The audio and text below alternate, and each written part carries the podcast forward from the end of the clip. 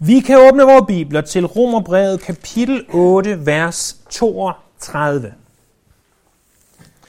Vi nåede til den 109. prædiken i Romerbrevet. Så siger I, bliver vi da aldrig færdige med Romerbrevet? Ja, det ved jeg jo reelt ikke. Øh, men øh, jeg kan sige, at planen er, om to gange er vi færdige med kapitel 8, og tager så fat på kapitel 9, og øh, sætter farten noget op. Øh, ikke så meget, så nogen øh, flyver af, tror jeg ikke, men sætter farten op øh, fra nu af. Kapitel 8 er jo det helt store kapitel i Romerbrevet. Øh, ikke bare i Romerbrevet, i hele Bibelen. Og det har fortjent en meget, meget grundig gennemgang. Øh, det er et af Bibelens absolute højdepunkter, hvis ikke højdepunktet på mange måder. Men hvad er det egentlig kapitel 8 handler om? Det handler om, at vi kan have frelsesvidshed. At vide, at hvis du i sandhed er frelst, så kan du være sikker på, at du ikke vil miste din frelse. Men hvordan kan jeg være sikker på, at jeg er frelst? Hvordan kan jeg være sikker på, at det her det er sandt? Hvordan kan jeg være sikker på, at der er frelsesvidshed? En ting er, hvordan du kan være sikker på, at du er frelst. Det er egentlig en prædiken for sig selv. Den her prædiken handler egentlig ikke om det. Den her prædiken handler om, hvordan kan vi være sikre på, at der er frelsesvidshed. Og det er korset beviset på. Korset, det er selve beviset på, at der er frelsesvidshed, og du ikke kan miste din frelse, hvis du oprigtigt har den. Prøv at se med mig i verset der. Der står i vers 32, Han som ikke sparede sin egen søn, men gav ham hen for os alle, vil han da ikke med ham skænke os alt. Der er tre ord, jeg gerne vil se på her til formiddag. De tre ord er, at han for det første sparede, for det andet gav, og for det tredje skænkede. Det, at han sparede, det vil sige, at faderen lod sønnen dø. Han sparede ikke sin søn. Han lod, faderen lod sønnen dø. Det, at han gav, at sønnen blev givet i stedet for dig.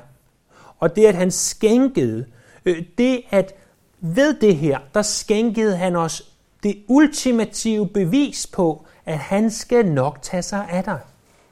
Det er de tre ord. Tre ord. Sparet, gav og skænket. Først, at han sparede. Der står, han sparede, han som ikke sparede sin egen søn. Han som ikke sparede sin egen søn. Øh, hvad er det, som det taler om? Der er tre ting, jeg godt vil have, at du bemærker, at han ikke, det her om, han ikke sparede. Han, som ikke sparede sin egen søn. Det er for det første, at korsfæstelsen ikke var jødernes værk. Korsfæstelsen var ikke romernes værk. Korsfæstelsen var ikke farisæernes værk. Korsfæstelsen var ikke sadukæernes værk. Korsfæstelsen var ikke celoternes værk. Korsfæstelsen var Guds værk. Det var Gud, der for før tiden blev til, for før verden blev grundlagt, havde bestemt, at Jesus skulle korsfæstes. Det er noget, som faderen gjorde. Det ser vi blandt andet i Esajas kapitel 53, vers 4. Men ser vi det ikke også, hvis vi tager salme 22, som sådan taler om korsfæstelse, sammen med Esajas 53, og ved, at i de her to kapitler blandt andet, der er korset, sammen med masser af andre steder i det gamle testamente, til trods for, at dødsstraf ved korsfæstelse ikke var af mennesker opfundet endnu. Gud har opfundet korset lang tid før mennesker opfandt det som den modbydelige stør af alle dødsstraffe, som det er. Så for det første, at korsfæstelsen, det var faderens værk. Det var noget, som han gjorde. For det andet vil jeg godt have, at vi ser om korsfæstelsen, at på korset, der bliver Guds fulde vrede udgydt over Jesus, ved at han bliver synd for os, for at vi kan blive Guds retfærdighed i ham. Kan I huske nogle af de ting, der sker der den sidste aften, mens øh, Jesus han er sammen med sine disciple, og den næste morgen, han er blandt andet i Gethsemane have, og han beder til faderen, Fader, hvis det er din vilje, kan du så ikke lade den her kop gå forbi mig? Hvad er det for en kop? Det er koppen af Guds vrede. Hvis vi skal forstå korset, så må vi forstå, at på korset var det ikke bare, at Jesus døde. Det var ikke bare, at Guds søn døde. Det var, at Guds søn døde ved, at Guds totale vrede bliver udøst over ham. Det er ikke nogen termer, i hvilke vi som evangeliske kristne normalt ynder at tale, at Guds vrede bliver udgydt over Jesus. Det lyder poetansk og måske indre missionsk for 150 år siden. Men det er alt andet lige det, der sker. At Guds vrede bliver udgydt over ham. Al den synd, som du og jeg har gjort, al den synd, som Øh, øh, gennemtager os, og som vi gør hver dag, og som du gør hver dag. Vreden over det bliver udgydt på Jesus på korset. Han sparede ikke sin egen søn.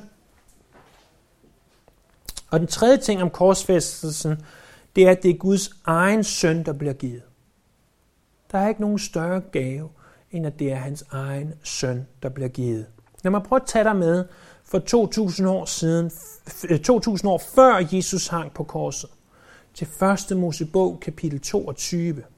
I 1. Mosebog kapitel 22, der læser vi om, at Gud siger til Abraham, Abraham, Abraham, tag din søn, din eneste søn, som du elsker, tag ham til Moria-bjerget, og der skal du ofre ham som et brandoffer. Og så ser vi, at Abraham rejser med Isak. De kommer til Moria-bjerget, og Isak siger, far, jeg kan se, vi har ilden, og jeg kan se, vi har brændet og alting. Men hvor er offerdyret? Abraham siger, de her udødelige ord. Gud vil udse sig selv et offer. Og så siger han til kalene, Kale, I bliver her. Vi kommer tilbage igen. Hvilken tro? Han er blevet bedt om at ofre Isak. Og alligevel siger han, vi kommer tilbage igen, og de bliver der, de går op på bjerget, og Isak har efterhånden forstået, hvad der skal ske, og Isak lægger sig frivilligt på alter. Og modsat øh, billedgengivelser af det her og, generelt opfattelse, var Isak altså ikke en lille dreng på fem år, hvem Abraham kunne holde fast. Isak var en fuldvoksen mand i sit bedste alder, og Abraham var en mand, på, der var 100 år ældre end Isak. Jeg tror ikke, der hersker skal nogen tvivl om, at hvis Isak ikke ville være offret den dag, og, og ville have gjort dag med Abraham, eller løbet sin vej, eller hvad han ville have gjort, så havde Abraham ikke haft en chance. Men Isak øh, frivilligt lægger sig på det her øh, offeralter.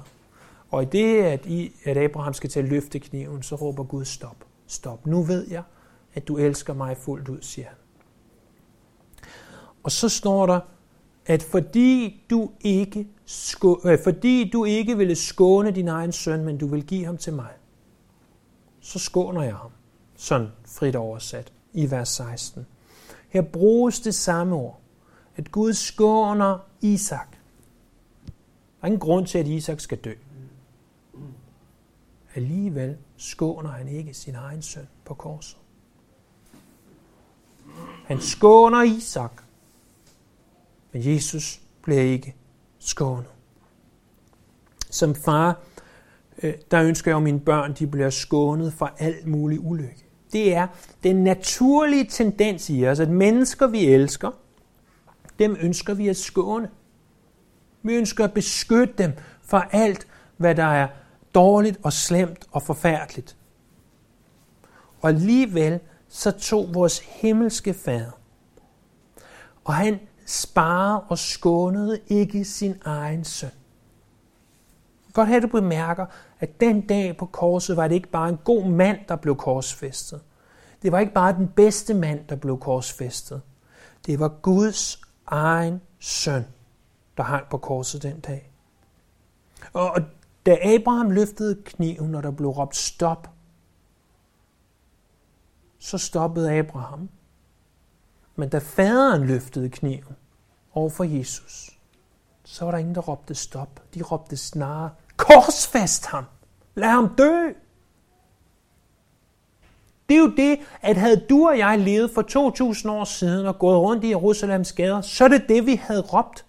Det kan godt være, at vi prøver at bilde os selv ind, at vi havde sagt, nej, nej, vi havde, vi havde stået der sammen med de par kvinder og sagt, nej, hvor er det synd for Jesus. Men, men sandsynligheden for, at vi havde stået der blandt dem, er uhyggelig lille. For prøv at tænke på, at der står ikke bare, at Peter stak af, der står, at alle disciplene stak af. De flygtede, de gemte sig, de vidste godt, nu gik det galt. Og sandsynligheden for, at du og jeg havde været sammen med dem, er størst.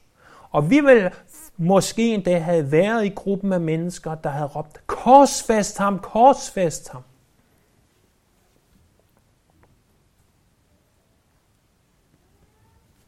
Vi stoppede ikke kniven. Han skal ikke skånes. Og Gud skånede ikke sin egen søn. Han sparede ikke sin egen søn. Han fik Guds fulde vrede. Hvorfor? Og der kommer vi til det andet ord. Vi har først ordet sparet, kommer vi til ordet gav. Men gav ham hen for os alle. Dette ord gav ham hen, det er på det originale græsk et langt ord. Det kan oversættes overgivet. Man overgiver nogen. Øh, det er noget, vi faktisk ser rimelig mange gange brugt i forbindelse med Jesu død. Matthæus kapitel 17, vers 22 står der, han blev overgivet til menneskers hænder. I kapitel 20, vers 18 står der, han blev overgivet til præsterne og de skriftkloge. I kapitel 26, vers 2, han blev overgivet til korsfæstelse. I 26.45 han blev overgivet i sønders hænder. I Markus 10.33 han blev overgivet til hedningerne. Og i Markus 15.1 han blev overgivet til Pilatus. Der står, han som ikke sparede sin egen søn, men gav ham hen for os alle. Øh, det må ikke gå vores næser forbi, at der står for os alle. Hvad betyder det? Nøgleordet her er ikke ordet alle. Nøgleordet er os. Os alle. Os, som er omtalt i den her bog. Hvem er omtalt i den her bog? Det er alle de hellige. Alle de, som er Jesus Kristus. Han blev givet hen for dem, som er i Jesus Kristus. Alle os, der er i Jesus Kristus, det er dem, han blev givet hen for. Dem, som vi så i vers 29 og 30, dem, som han forud har kendt, dem, som han forud har bestemt, dem, som han har kaldet, dem, som han har retfærdiggjort, og dem, som han har herliggjort. Det er den ham, som han blev givet hen for. Men hvorfor blev han overgivet? Måske kender du udtrykket fra Herodes til Pilatus, hvilket så vidt jeg forstår udtrykket, og som jeg i hvert fald bruger det, betyder at sende nogen rundt, øh, og at der er mange led i et eller andet. Det var i hvert fald det, Jesus blev gjort. Han blev kastet rundt fra den ene til den anden. Der var ingen, der egentlig rigtig ville tage ansvar for ham. Så, så de, de sender ham rundt og, og vil ikke tage ansvar til trods for. Og det her er jo ironien. Øh, til trods for, at han var alles ansvar. Til trods for, at han var alles ansvar på det her tidspunkt. Alle havde muligheden for, at han kunne være deres ansvar. Og, og så sender han os rundt. Ja, så bliver han sendt rundt, hvor det burde jo have været dig, der blev sendt rundt den dag. Kan du se det?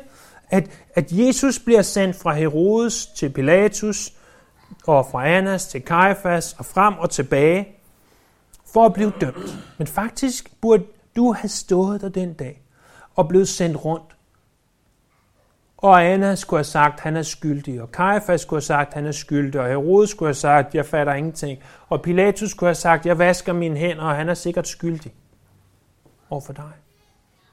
Det, det er jo det, vi skal forstå, at korset er det, som du og jeg fortjener, men som en anden tog i stedet for os. At vi burde have hængt på det kors. Vi fortjener den dødsstraf, men at Jesus tog den dødsstraf for os. Han gjorde det for os alle. Alle os, der er her. Hvilket leder mig til den tredje ting, som egentlig er pointen i alt det her. Det er ordet, at han skænkede. Vil han ikke med ham skænke os alt? Paulus han argumenterer fra det mindre til det større. Han siger, hvis faderen er villig til at ofre det dyrebareste, hans søn, må så ikke også, han er villig til at skænke os alt. Ganske som hvis nu, at, at man gav en diamant i gave, sige, her er en diamant, må så ikke også man kunne have råd til at give de 50-100 kroner ekstra, som en æske ville koste til diamanten, hvis den da ikke engang var med i, i prisen.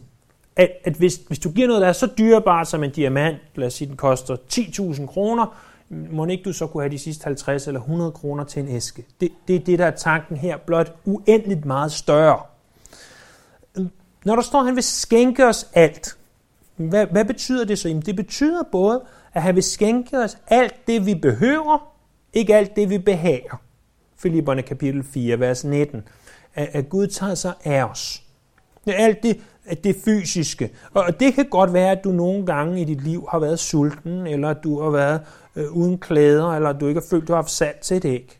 Og det kan også godt være andre gange i dit liv, der har været i overflod. Men alt det her må vi forstå, at det er i Guds timing. Skal nok tage sig af os rent fysisk. Men, men hvad vigtigere end det fysiske, det håber jeg, du har forstået, så er det åndelige. Alt det åndelige, alt det i frelsen, det vil han tage sig af. Prøv at lad os tænke på det her sammen. Han vil gøre det, at du kan være sikret. Du kan være sikret i frelsen. Han siger, hvis jeg kan give min egen søn for dig, hvis han kan hænge der på det kors i stedet for dig, hvis jeg var villig til at gøre det,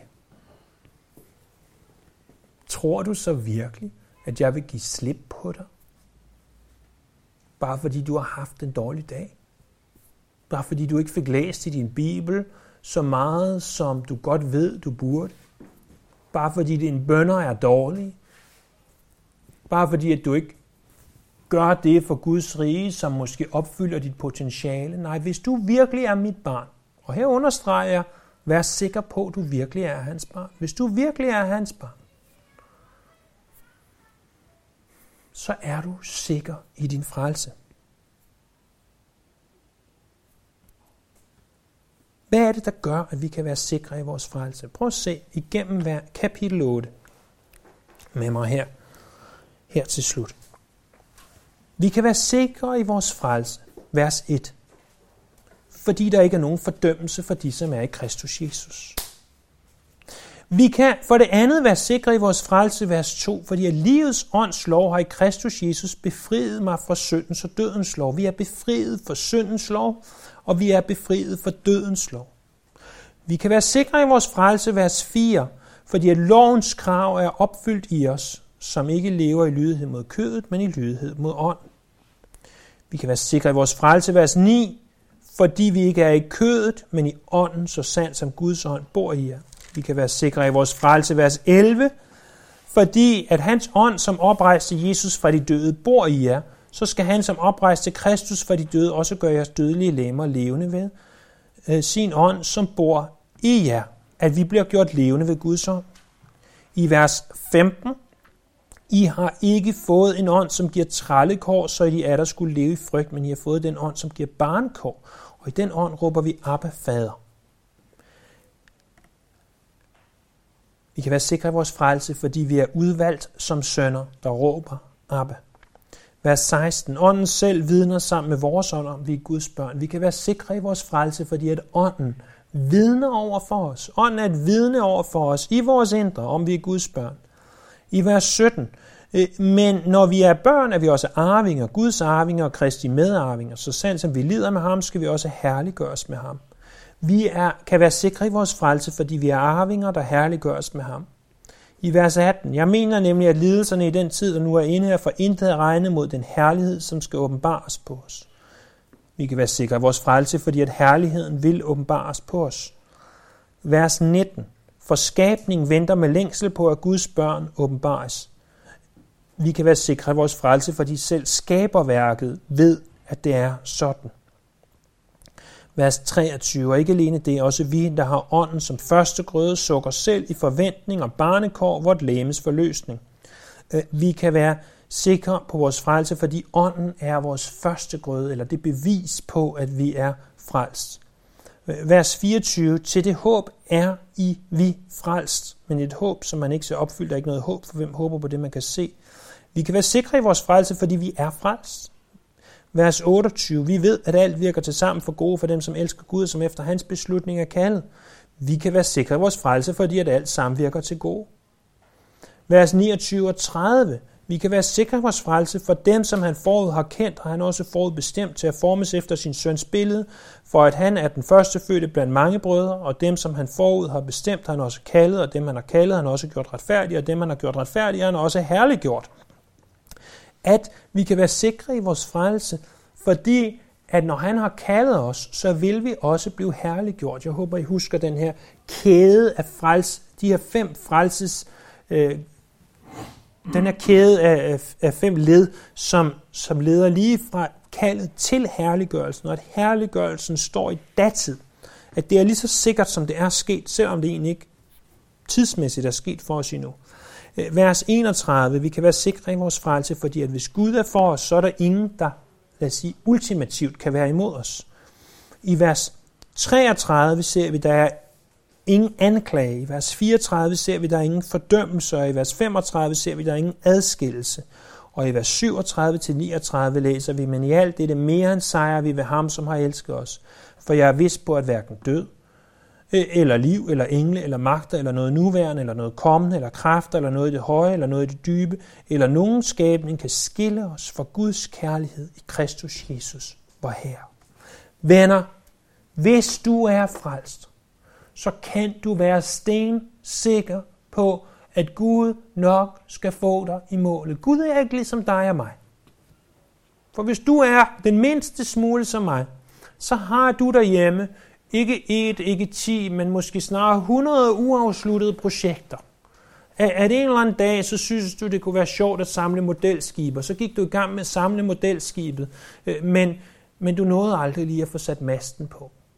En gang synes du, det kunne være sjovt at sætte dit hus i stand, men der var lige det her fodpanel, som du mangler at male og mangler at gøre noget ved. Vi kender det alle sammen. Det er almindeligt for mennesker, at vi har uafsluttede projekter. Ting, som ikke lige er, som de er, skal være. Men Gud siger til os i Filipperbrevet, kapitel 1, vers 6, de her vidunderlige ord, i tillid til sig, han som har begyndt sin gode gerning i jer, vil fuldføre den ind til Kristi Jesu dag. Du skal nok nå i mål. Du, du kan være sikker, du skal nok nå i mål.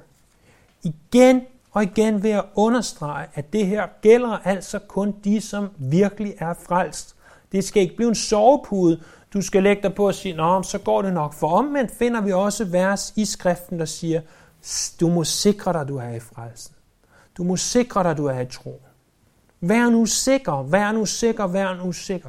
Men hvis du er sikker, så kan du forblive sikker, også selv om du har det, som nogen kalder en dårlig hårdag. Selvom, selvom alt måtte gå imod dig øh, i, i en tid, så kan du være sikker. Og hvilken, hvilket fæstningsværk at kunne rende tilbage ind i og sige, jeg føler, at alt er imod mig.